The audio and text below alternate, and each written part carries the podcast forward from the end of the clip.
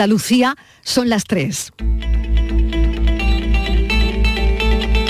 La tarde de Canal Sur Radio con Mariló Maldonado.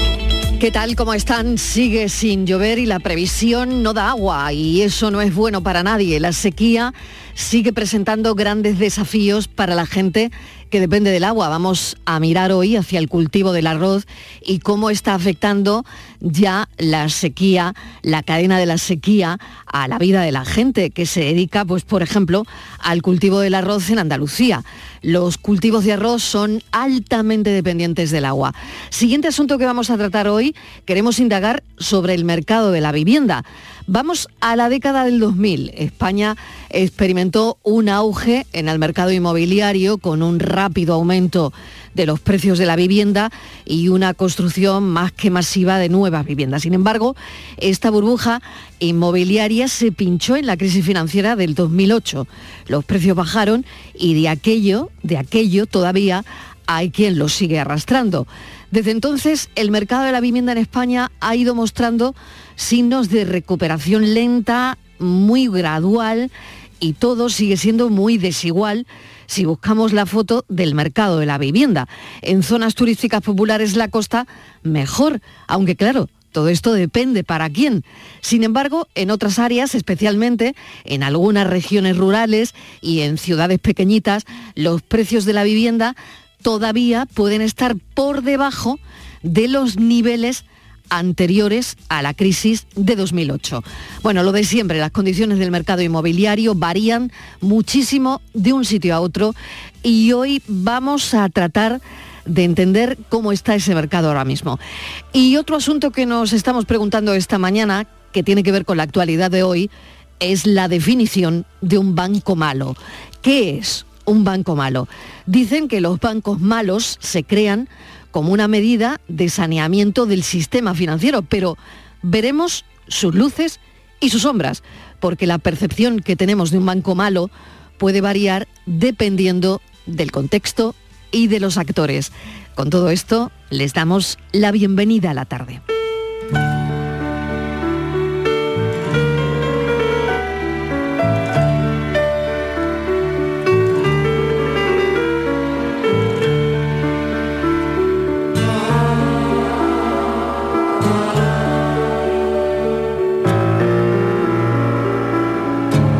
La tarde de Canal Sur Radio con Mariló Maldonado.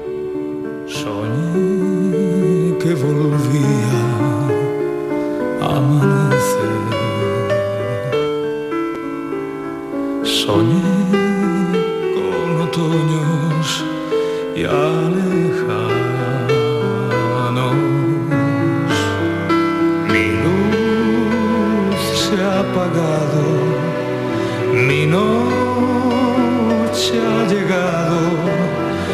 Busqué tu mirada y no hallé. La lluvia ha dejado de caer. Sentado en la playa del olvido,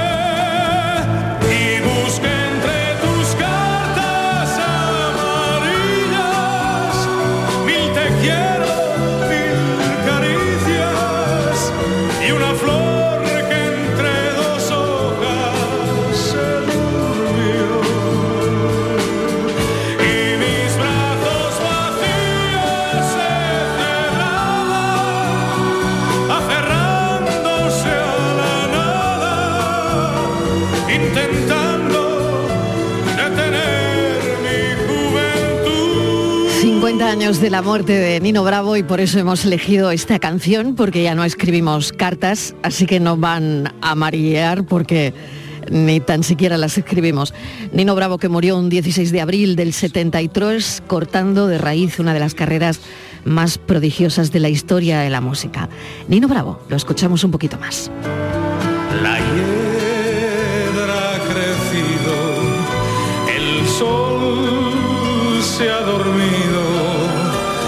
Te llamo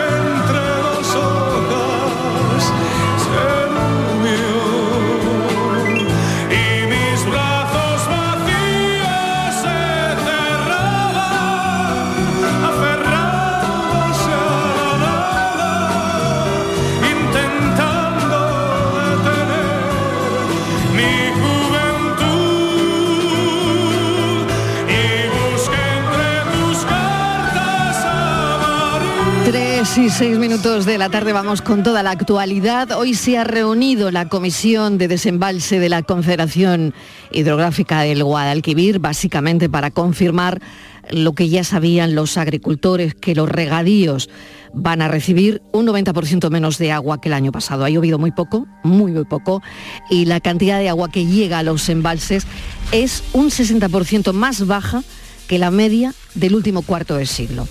No todos los cultivos se ven afectados de la misma forma. Fíjense, por ejemplo, hemos querido poner el foco en los arroceros de Sevilla. Temen no poder sembrar nada y están en juego 37.000 hectáreas, que ahí es nada. Mesa de redacción, Javier Moreno, bienvenido, buenas tardes. Hola, ¿qué tal Mariló? Buenas tardes. Con carácter general y para hacernos una idea, cada finca después de esa reunión de la Comisión de Desembalse va a recibir en torno a 760 metros cúbicos por hectárea frente a los 6.000 que recibe en un año hidrológico normal. El año pasado tampoco fue normal, recibieron dos tercios menos, 1.750. Pero los arroceros no necesitan el agua como el resto de agricultores, tiene que ser algo continuado, agua que toman del Guadalquivir y luego devuelven casi un 75%. Pues con la situación actual estudian retrasar la siembra un mes y hacerlo en junio, esperando a que llueva a lo largo de lo que queda de primavera y primeros días del, del verano. Es, es el cultivo más importante de una provincia como Sevilla y encadena ya seis campañas con baja producción. Aquí hay mucho empleo en juego, eso es muy importante, es un cultivo de un grandísimo impacto económico y social en la provincia de Sevilla. Vamos a hablar con Eduardo Vera, director general de la Federación de Arroceros de Sevilla. Señor Vera, bienvenido, gracias por atender nuestra llamada. Le hemos oído esta mañana en algunos medios de comunicación y hablaba precisamente de la preocupación que tienen, que nos va a explicar cómo es esa preocupación ahora mismo a día de hoy. Hola, ¿qué hay? Muy buenas tardes.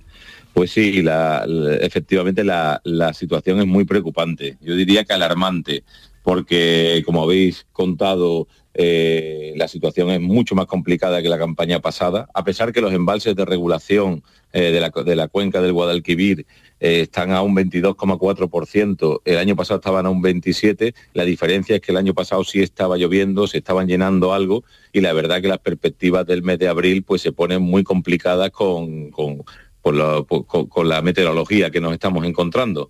De todas formas, pues efectivamente el arroz es un cultivo que permite sembrarse más tarde, podríamos esperar hasta el mes de junio y vamos a esperar pues, pues ojalá que haya suerte y pudiera cambiar esta perspectiva. Claro, sobre todo siempre pendientes de la previsión, que ahora mismo no es nada halagüeña. En el mes de abril no ha llovido nada y no parece que lo vaya a hacer. De ahí que retrasen, ¿no? Eh, hasta junio. Sí, sí, sí. Eso es. Efectivamente, tenemos, podemos esperar hasta el mes de junio, vamos a ver si se produce estas lluvias más tardías, que siempre lo que nos estamos encontrando ya en los últimos años es que son precipitaciones pues mucho más esporádicas, muy potentes, muy fuertes, pero efectivamente cada vez más, eh, más alargadas en el tiempo. Y bueno, vamos a esperar con este clima ahora mismo que, que la verdad que nos está sorprendiendo a todo el mundo, a ver si hubiera algo, algún remedio hasta el mes de junio de agua. Hay muchos retos a los que se enfrenta la gente que cultiva arroz, el problema del agua. Eh, no sé si mm, es un desafío el hecho de depender menos del río, pero no lo sé. Luego, por otro lado, sé que hay otros grandes retos eh, difíciles ahora mismo, pero mm, como por ejemplo la escasez de fitosanitarios ¿no? para tratar el cultivo. En fin, que la lluvia no es el, es el reto que tienen ahora mismo más acuciante, pero que también hay otros, ¿no? Claro. Eh, por nuestra parte, ahora mismo, bueno, parte de las marismas la tenemos ya más modernizada en ese sentido, efectivamente, no tener que depender tanto del río. Ahora estamos, en, sobre todo en la parte de la margen derecha, pues pendientes de un proyecto de modernización del sector arrocero, que también lo que nos permitiría es pues, tener una mayor calidad del agua, no estar dependiendo de esta entrada de agua desde el mar eh, por la desembocadura y poder un poquito tener más de autonomía, es decir, canalizar el agua río más arriba. Lo que necesitamos es pues un poquito más de celeridad en estos planes de modernización. Eh, necesitamos en cuanto a, a infraestructuras pues pensar ya un poco en la próxima sequía. Sabemos que ha habido nueve en los últimos 40 años, pues vamos a prepararnos para la próxima sequía. ¿Esto qué significa? Bueno, pues si hay que generar nuevas infraestructuras, habrá que hacerlas. Si hay que reforzar las que ya tenemos para que podamos acopiar agua en invierno de aguas invernales para poder sembrar en la campaña, pues también utilizar estos embalses que, no estén a pleno funcionamiento también a día de hoy. Es decir, todo este tipo de, acciones hay que empezar a prepararlas ya pues para que no, no vuelva a suceder lo mismo. Eh, son planes tanto a corto plazo eh, como también a medio y a largo plazo. Señor Vera, si, si, no, si no llueve ya anuncian que van a retrasar la, siembra al mes de junio, pero si sigue sin llover, ¿cuántas hectáreas de estas casi, creo que son casi 40.000, ¿no? 37.000 en, en la provincia de Sevilla, es el principal productor en España. ¿Cuántas hectáreas para, para aprovechar el agua que les, que les facilite la Confederación? ¿Cuántas sembrarían en total o cuántas se quedarían fuera del, del cultivo del arroz en esta campaña? Bueno, ahora mismo con esta dotación que nos está dando la Confederación Hidrográfica del Guadalquivir está muy complicado.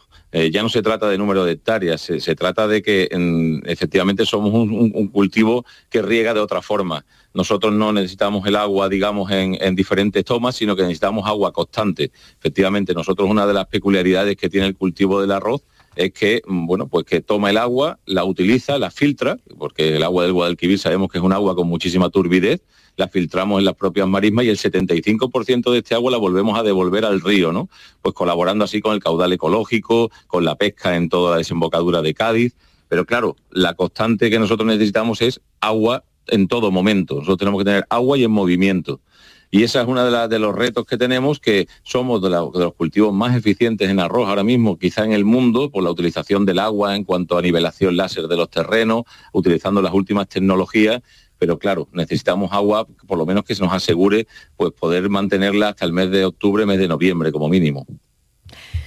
Señor Vera, le agradecemos enormemente que nos haya atendido, que nos haya explicado, bueno, pues cómo está el asunto. Mm, vemos que todos mirando al cielo, lo decía al principio, que no llueva no es bueno para nadie, para unos sectores peor que para otros. Así que muchísima suerte y ojalá, ojalá llueva. A ver si es así. Muchísimas gracias. Eduardo Vera es director general de la Federación de Arroceros de Sevilla.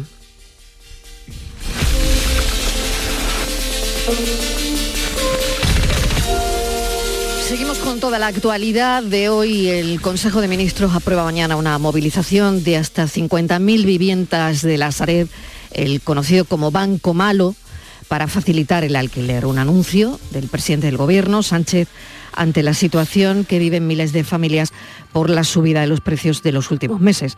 Un 8% de incremento en las áreas metropolitanas y un 6% en las ciudades, en grandes ciudades.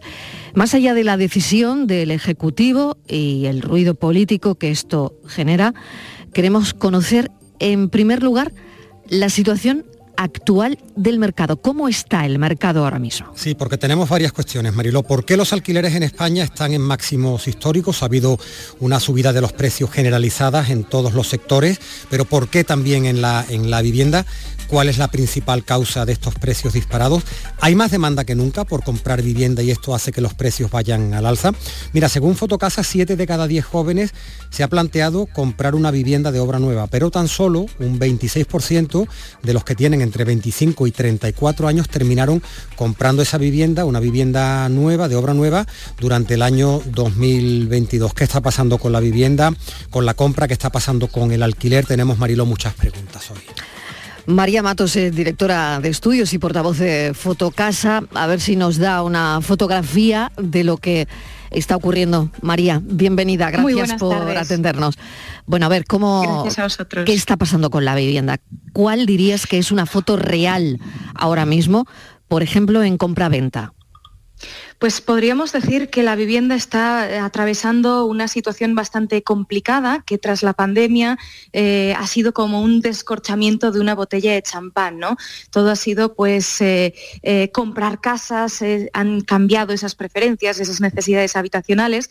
Todos los ciudadanos queríamos mejorar nuestra calidad de vida a través de la compra de la vivienda y estábamos en cifras, en máximos históricos, lo que no estaba afectando al precio, lo que nos indica que el mercado estaba respondiendo bastante bien y casando esa gran demanda que surgió con esa oferta que tenemos. Es decir, había bastante dinamismo.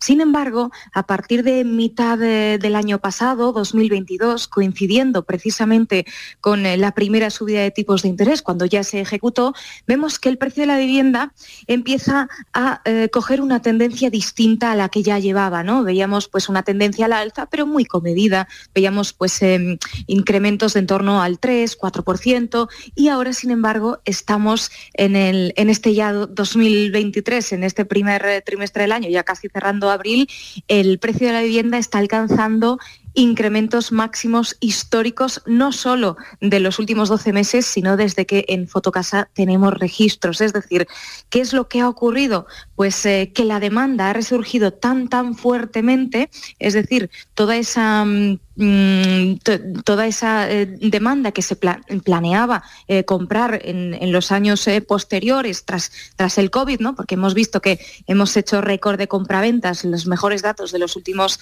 eh, 15 años, pero al llegar ese cambio en la política monetaria, con el endurecimiento de las hipotecas, con ese encarecimiento y, y al final pues esa dificultad de acceso a, mm, a los créditos hipotecarios, los ciudadanos se empezaron a eh, buscar más que nunca, es decir, a querer comprar ahora, porque si no, eh, ¿cuándo voy a comprar si los eh, tipos eh, suben todavía más? ¿no? Un poquito para intentar sortear, para intentar eh, conseguir unas buenas condiciones eh, hipotecarias, pues empezaron a buscar y a comprar pues por encima a lo mejor de lo que pueda absorber el mercado. Y ahí está ese tensionamiento de precios que llevamos viviendo prácticamente desde la segunda mitad de 2022 y que todavía sigue, porque aunque veamos que el Euribor está en torno al eh, 3,6%, eh, en fin, no son eh, todavía mm, eh, cifras eh, en las que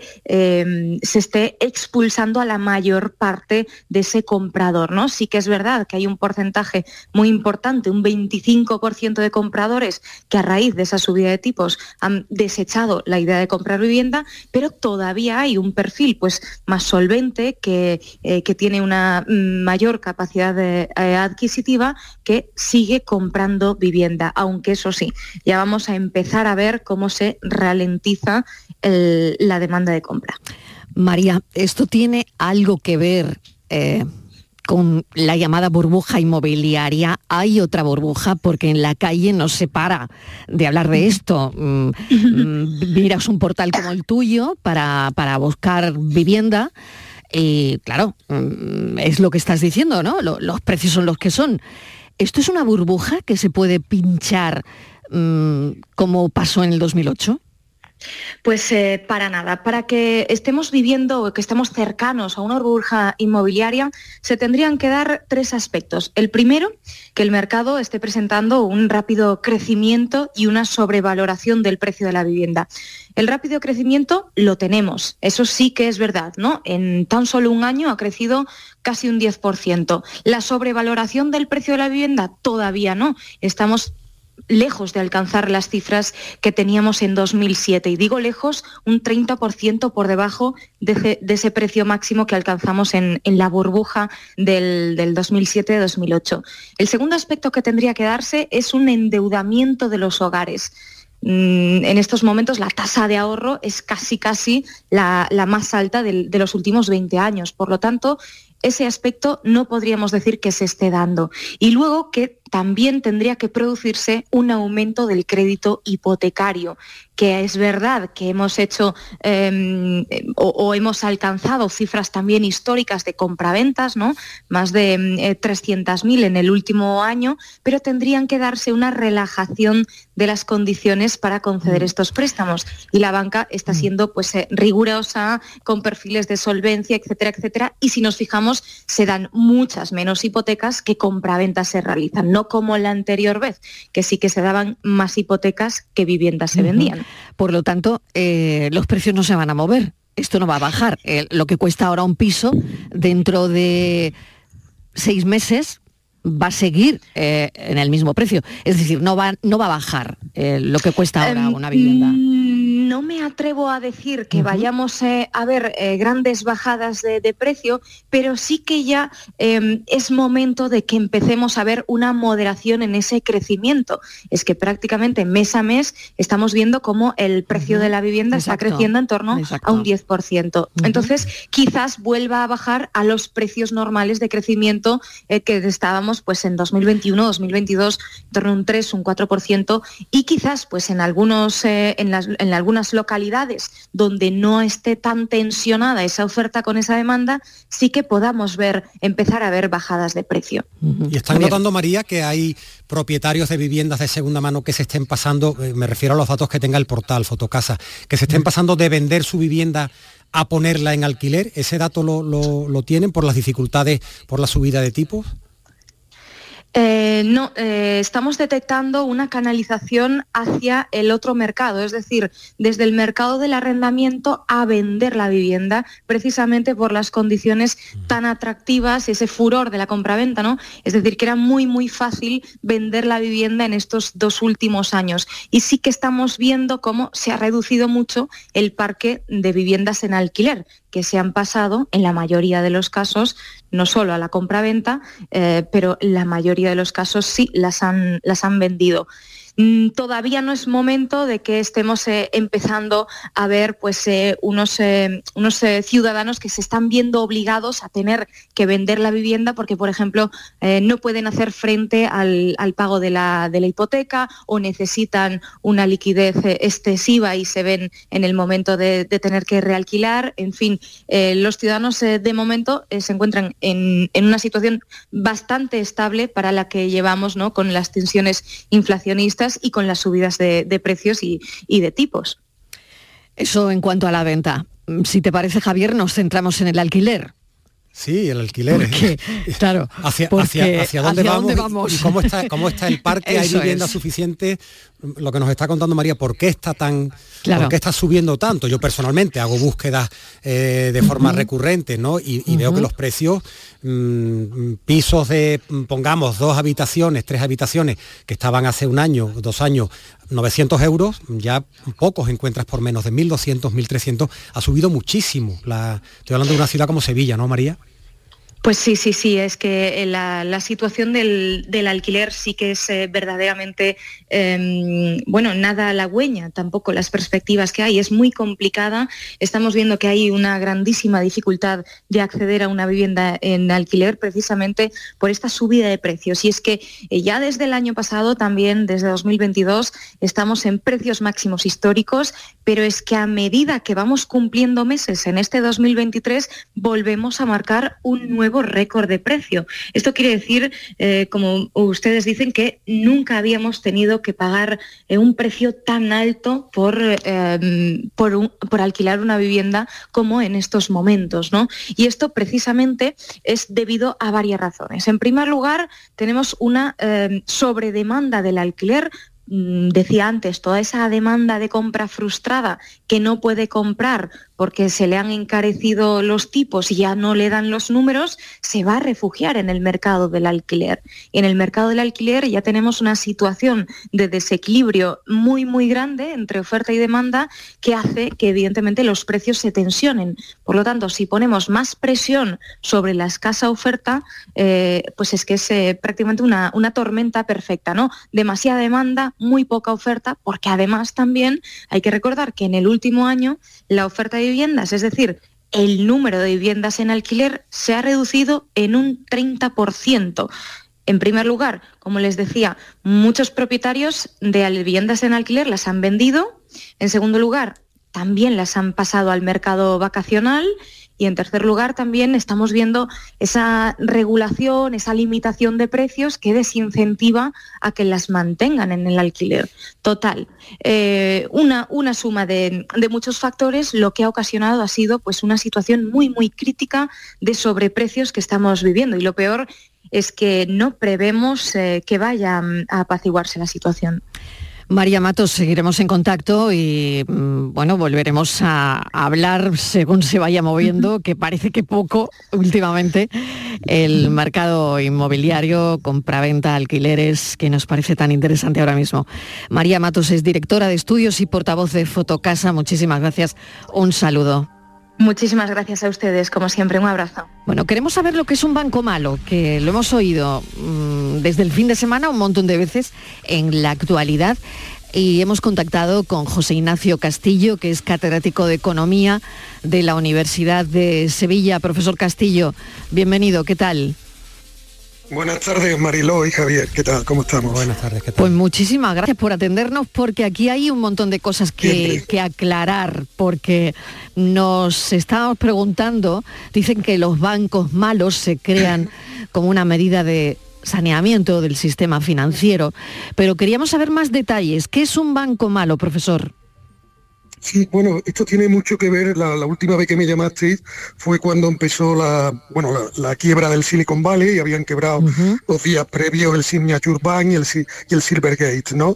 Eh, entonces explicamos que en definitiva, pues el negocio de los bancos, ¿cuál es? Prestar dinero. Solo tienen que tener un mínimo porcentaje, un mínimo porcentaje de ese dinero tiene que mantenerse en las cajas fuertes, concretamente un 1% de nuestro dinero, pues tienen obligación de mantenerlo, con el otro 99 lo que hacen es invertirlo prestan dinero a quien lo necesite.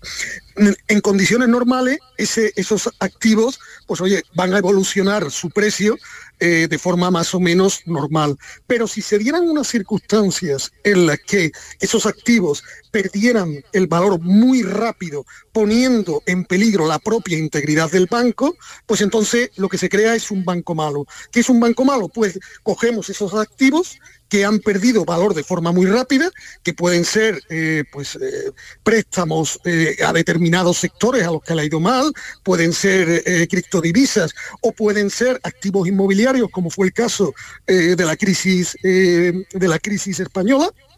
Y lo que hacemos es que sacamos esos activos tóxicos, tóxicos en el sentido de que tienen poco valor en ese momento, y los mandamos al banco malo con el único objetivo de sanear, de sanear los balances del banco y que éste siga dando confianza a sus clientes y a sus inversores y no quiebre y haya que rescatarlo. Eso es un banco malo, es algo que se inventa a finales de los años 80, cada vez que hay una crisis financiera pues es de los primeros instrumentos que se pone eh, sobre la mesa. Nosotros fuimos bastante reacios, bastante reacios al principio a quebrar, ah, perdón, a crear ese, banco malo, pero al final eh, la magnitud de la crisis financiera anterior pues nos obligó a crear lo que es la Zaret, que técnicamente realmente no es un banco porque no opera como un banco, es simplemente una empresa en la que eh, al final se depositan esos activos y, y, además el que lo respalda, el que respalda es el Estado. Eh, hay una diferencia porque hubo bancos que, como la Caixa o el BBVA, que crearon sus propios bancos malos sin necesitar ayuda del Estado. Aquí en Lazaret lo que acaban son sobre todo los activos inmobiliarios de todas las cajas de ahorro que hay que rescatar. Y entendemos, profesor Castillo, ¿qué tal? Buenas tardes, que es una suerte de, almacén donde tiene esta empresa, la Sareb, con el respaldo del gobierno, metidos ahí varios miles de pisos, ¿no? Creo que hablan de, cuarenta y tantos mil pisos. Y ahora el gobierno que dice, voy a, voy a utilizarlos, los voy a sacar de ahí eh, porque están vacíos, es la pregunta, están vacíos y los voy a poner en el mercado del alquiler, ¿cómo están funcionando eh, esos pisos? ¿Dónde están? Ahí, lo que tienen es de todo. Hay, eh, porque al final los activos inmobiliarios que tenían las cajas de ahorro eran muy variados. Eh, muy variados en cuanto a la calidad de los mismos, que no tienen que ser solo eh, pisos terminados, podían ser promociones en obra o incluso podía ser simple y llanamente suelo para posteriormente construir esos pisos. Entonces lo que se depositan es en ese lugar, llamado Banco Malo, pero que, que en el fondo es como una gran mega inmobiliaria, y se le dice, oye, eh, tú poco a poco, tú poco a poco ve poniéndolos en el mercado, ve vendiendo eh, esos activos. Eso se hace en el 2012, estamos en el 23. El Banco Malo, la Sarea ha sido un gran fracaso y una gran estafa, ¿no? Eh, y todavía creo que nos acordamos de cuando nos decían que, que, el rescate de la banca no nos iba a costar ni un céntimo a los españoles y sabemos que nos ha costado más de 50 mil millones. De esos, más de 35 son el Banco Malo. Más de 35 mil millones. Que además el problema es que todos los años pierde dinero.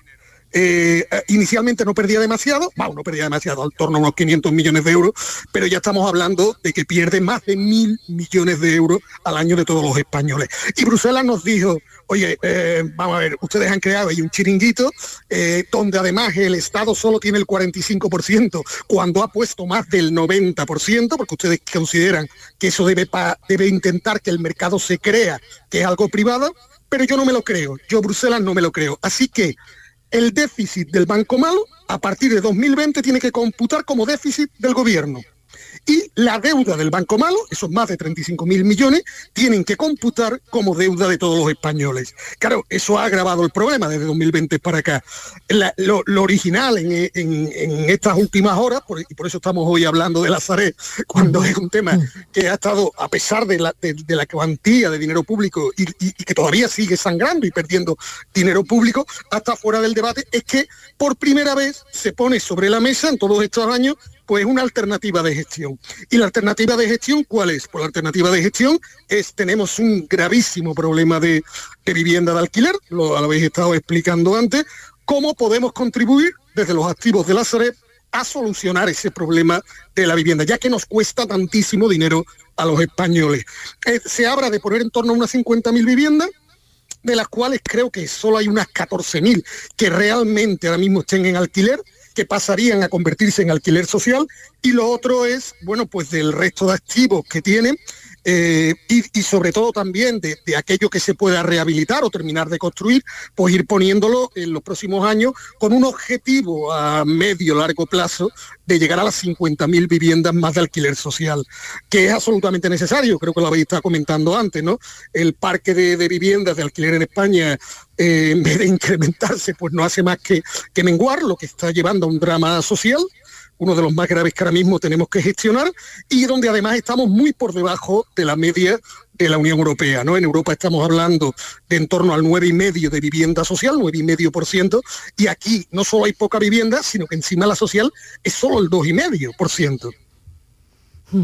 Profesor Castillo, pues no nos queda mucho más tiempo, pero es interesante todo lo que nos ha comentado porque, bueno, hay que entender también, ¿no? Mm, pues que es un banco malo. Nos estábamos preguntando en la redacción esta mañana si, si hay buenos.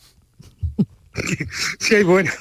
Cuando, eh, eh, creo que podremos coincidir los tres, que cuando tú defines algo como banco malo, ya eh, mm. como operación de marketing te has cargado, sea lo, regular, sea lo que regular. sea, ¿no?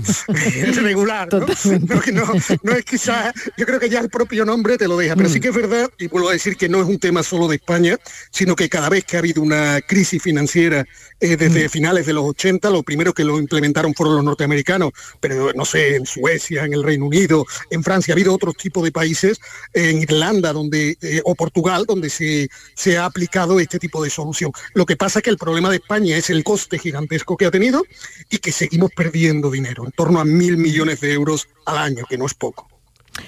Profesor José Ignacio Castillo, gracias. Eh, hasta la próxima, catedrático de Economía de la Universidad de Sevilla. Un saludo. Hacemos una pequeña pausa para la publicidad y a la vuelta nos situamos en Conil, que no es mal sitio.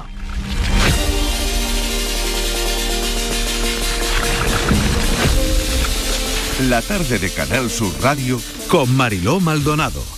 También en nuestra app y en canalsur.es. Échame un cable, Chano, que le regalo a mi mujer por Navidad. Hombre, Yuyu, tengo algo que te va a encantar. Suelta por esa boquita, criatura. Hogar Solar, energía limpia, en primera, de ustedes. Además, puede contratar ahora y está hasta abril sin pagar un duro. Eso es un regalo, Yuyu, y no es pijamita de todos los años. Llama al 955 31 80 80. Hogar Solar, la luz que te ayuda a ahorrar.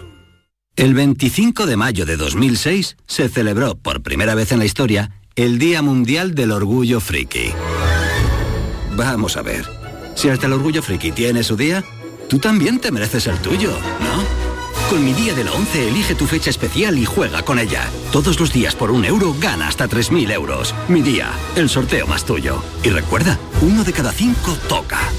A todos los que jugáis a la 11, bien jugado. Juega responsablemente y solo si eres mayor de edad. Si quieres disfrutar de la radio de noche, en un ambiente de club con mucha música, sorpresas, invitados, actuaciones, entrevistas personales, lo tenemos todo. En la noche de Canal Sur Radio con Rafa Cremades. Un escenario repleto de gente interesante. Pasa, elige una mesa, siéntate, escucha, imagina. La noche de Canal Sur Radio con Rafa Cremades. De lunes a jueves a partir de la medianoche. Más Andalucía. Más Canal Sur Radio.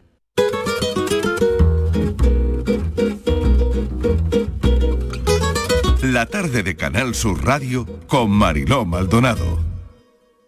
Coni,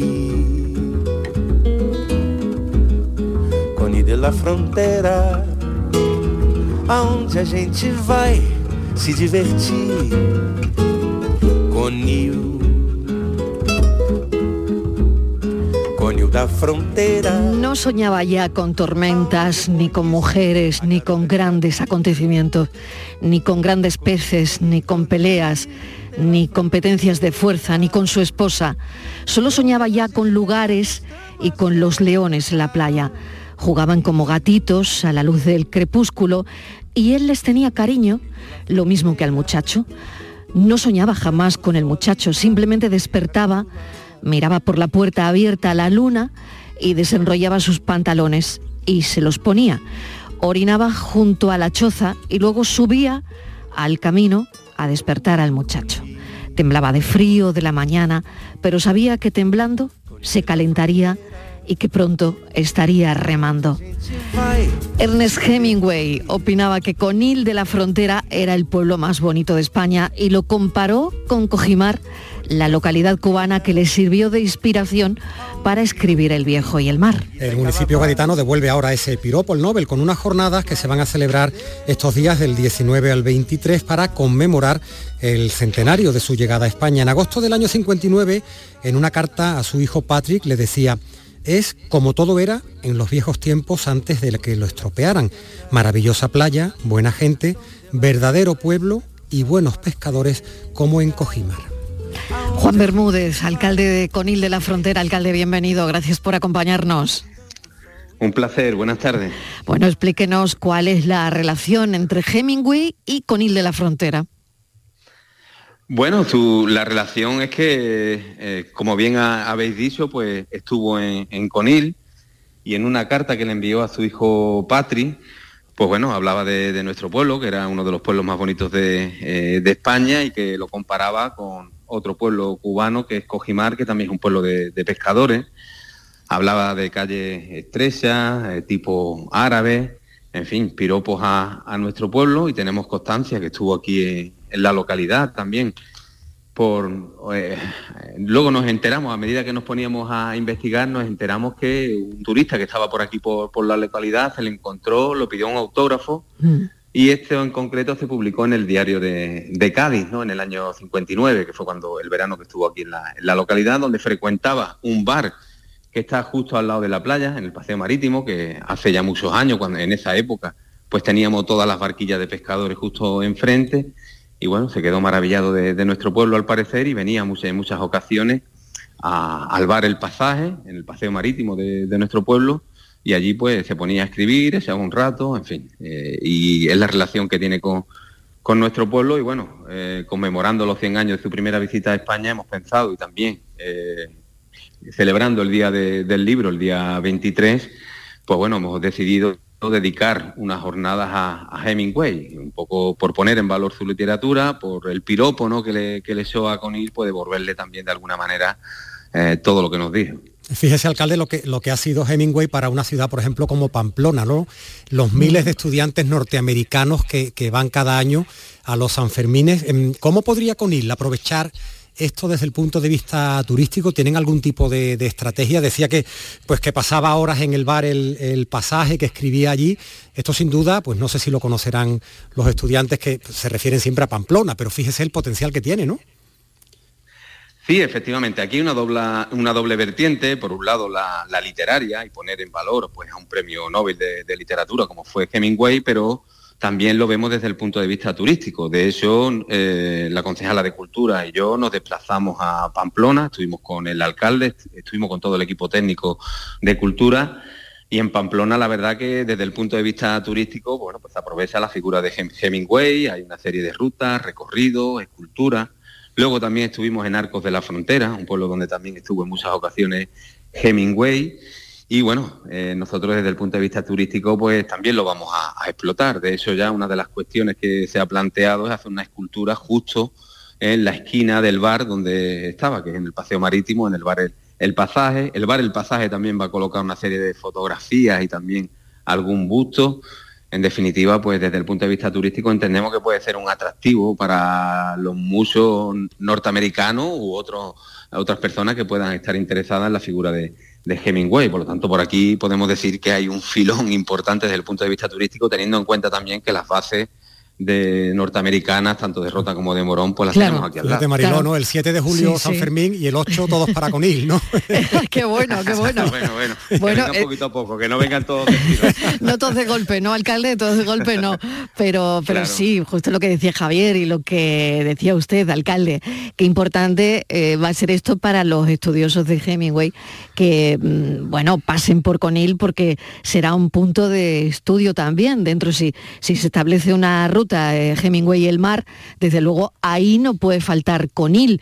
Y yo no sé si esto es cuestión de embajadas o no, eh, para, que, para que lo digan, o, o si al final esto tiene que tener un determinado procedimiento que no sé cuál es, pero desde luego esa aproximación, cuando alguien se quiera aproximar al, eh, al escritor, pues creo que Conil es un punto interesante a tener en cuenta. Bueno, sí, nosotros esta jornada, bueno, pues la, la Embajada de Estados Unidos va, va a estar presente también en, la- en lo que son la- las jornadas. Bueno, contamos también con grandes estudiosos de la figura de Hemingway, de la Universidad de Valladolid, de Barcelona, de Madrid. En definitiva, se han establecido una serie de conferencias para profundizar y dar a conocer la vida y obra de- del escritor. Hemos también publicado un libro, eh, El viejo y el mar, ¿no? donde también eh, lo vamos a utilizar para entregar a, a los escolares de- del municipio para que conozcan también la- las figuras relevantes ¿no? de este escritor y lean eh, ese libro, ¿no? porque hablar de Conil es hablar del mar también, ¿no? por lo tanto nos vemos ahí reflejados. Claro. Pues alcalde, mucha suerte y que está mm, bastante bien. Todo esto es tremendamente interesante y nos queríamos hacer eco de ello. Juan Bermúdez, alcalde de Conil de la Frontera. Un saludo, Pues, un- muchísimas gracias. Un placer, Mariló, hablar con- contigo y con todos vosotros. Gracias. Bueno, Javier, mira qué interesante. Me ha encantado, me ha encantado este Sí. último tema, ¿eh? de verdad, de verdad, y a ver si pues sirve para un revulsivo también y, y una Claro. promoción de, de Conil, que por cierto es una, no hay que decirlo, ¿no es? pero es una preciosidad. Eh, a todos a Conil. Muchísimas gracias, Javier. Un Hasta abrazo, mañana hasta con más actualidad. Vamos con la foto del día. Hola, mi nombre es Esther Lobato y voy a comentar la foto del día. Hoy he elegido una foto eh, con la cual quiero abrir un debate. Quiero comentar la foto de Boris Eldagsen, ganador del premio Sony World Photography Awards. El premio ha sido rechazado por el propio fotógrafo. La foto ganadora es una foto creada por inteligencia artificial. En el discurso, el fotógrafo dijo, quería comprobar si los concursos de fotografía están preparados para las imágenes de inteligencia artificial.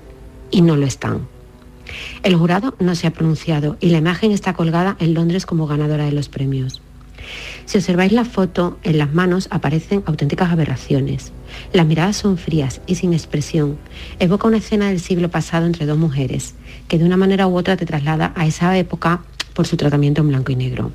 La cuestión es, ¿realmente el jurado no la, no la ha detectado? ¿No ha distinguido un trabajo fotográfico realizado por un profesional de una fotografía realizada por un ordenador? ¿Qué mensaje ha querido enviarnos el fotógrafo? ¿Qué peligro corremos los profesionales de la fotografía con esta herramienta? ¿Y qué peligro corre el observador? Se pone de manifiesto con esta imagen la vulnerabilidad a la que todos estamos expuestos con esta herramienta. Aquí os la dejo para que juzguen ustedes mismos. Un saludo. Pueden ir a la web a verla, pero aquí se genera un debate muy interesante, Francis Gómez. ¿Qué tal, Mariló? Pues la verdad es que sido un debate interesantísimo, ¿no? No sabemos ya lo que es real y lo que no. En esta imagen que hoy ha seleccionado para la tarde Esther Lobato. Esther se ha dedicado al fotoperiodismo durante 25 años, los últimos 17 en el diario El Mundo. Actualmente es fotógrafa en la Consejería de Cultura. Durante su carrera ha hecho malabares para poder conciliar su pasión por la fotografía con la crianza de sus dos hijas.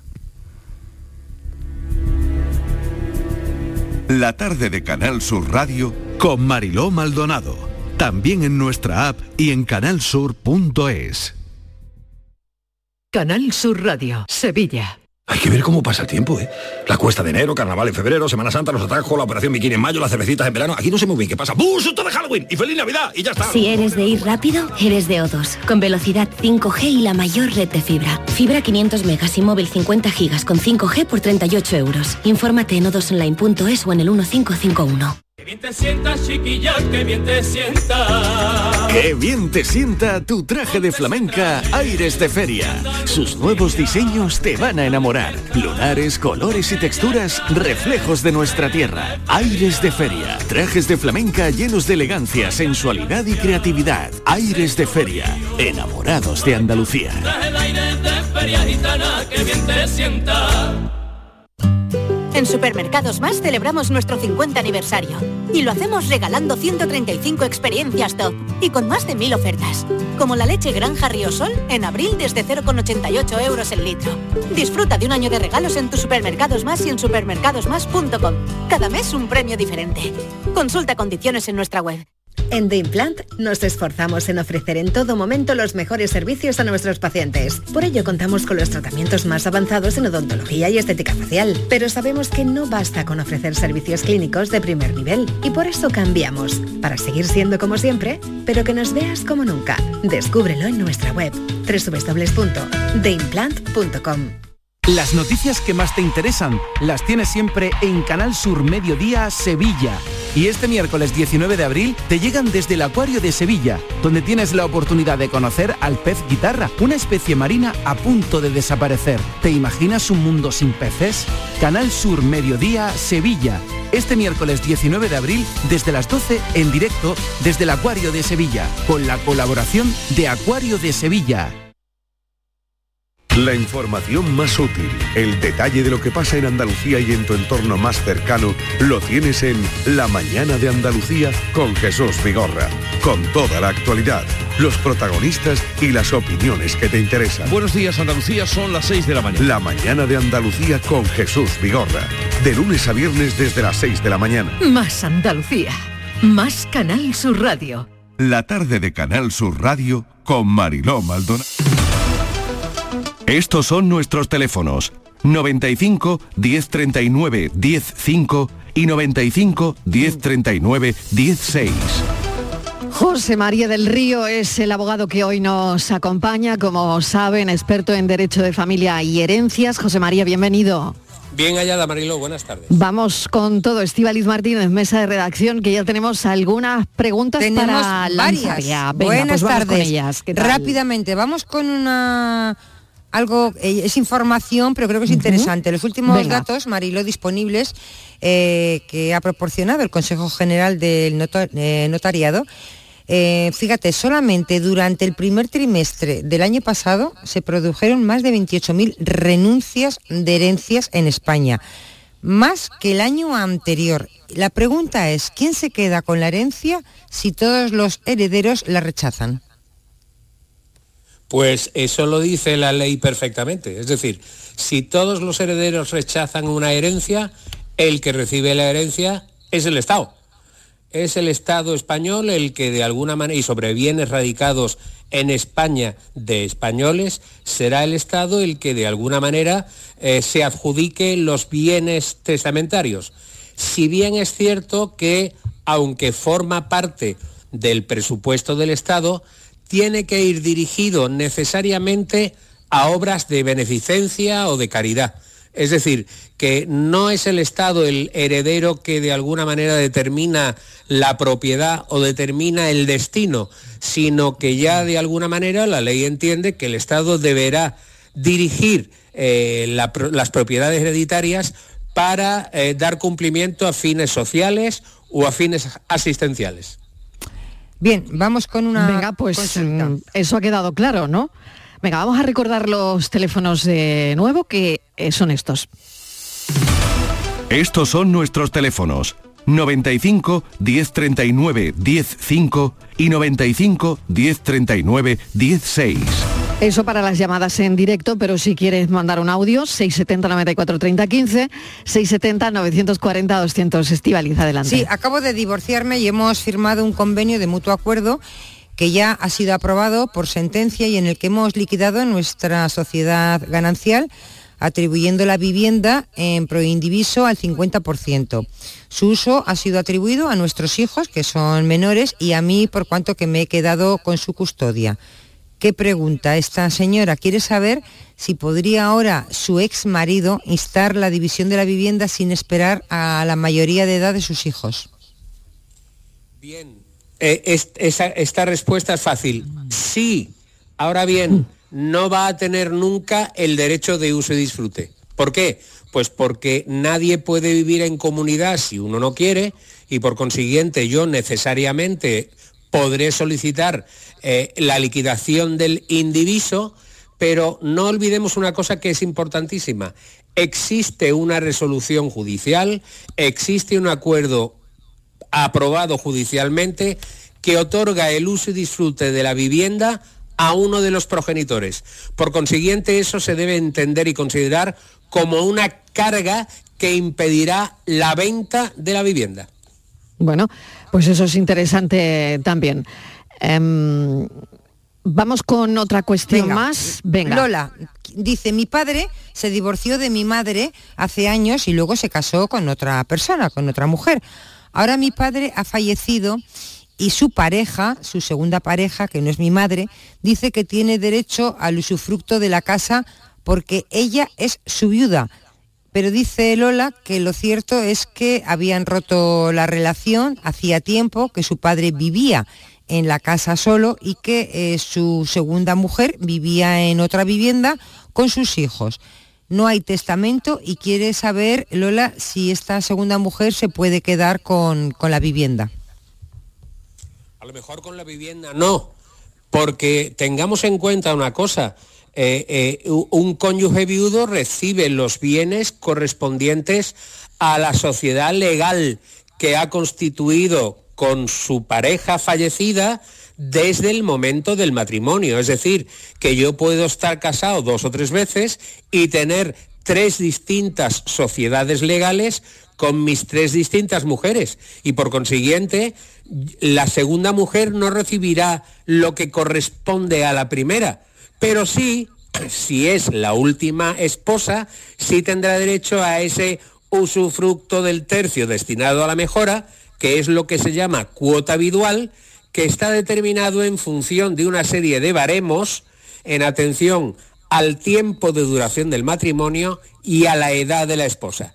Es decir, la, la, segunda esposa, la tercera esposa tendrán derecho al 50% de los bienes adquiridos constante ese último matrimonio y también tendrá derecho a la cuota habitual que se establecerá en un tanto por ciento de un tercio de los bienes del marido. Lo complicado, José María del Río siempre lo explica fácil. Nos terminamos enterando. bueno, vamos con una, un mensaje, un audio. Vamos con él. Buenas tardes. Mira, esta es mi pregunta. Si la herencia se la queda el Estado ¿también paga impuestos? Venga, pues vamos a ver. Pregunta, pregunta súper interesante. ¿Aquí qué pasa? Aquí todos uno o todos cristianos. Pero lo que no puede ser es que yo, que sea heredero forzoso, tenga que pagar impuestos y el Estado, que no lo es, eh, no tenga que pagar impuestos. Bien, la diferencia es importante y es lo que con- he manifestado antes. Es decir, el Estado no se beneficia, no se lucra de los bienes heredados de un tercero. El Estado tiene la obligación legal de destinar el importe o los bienes de esa herencia a atender fines asistenciales, fines benéficos o fines sociales.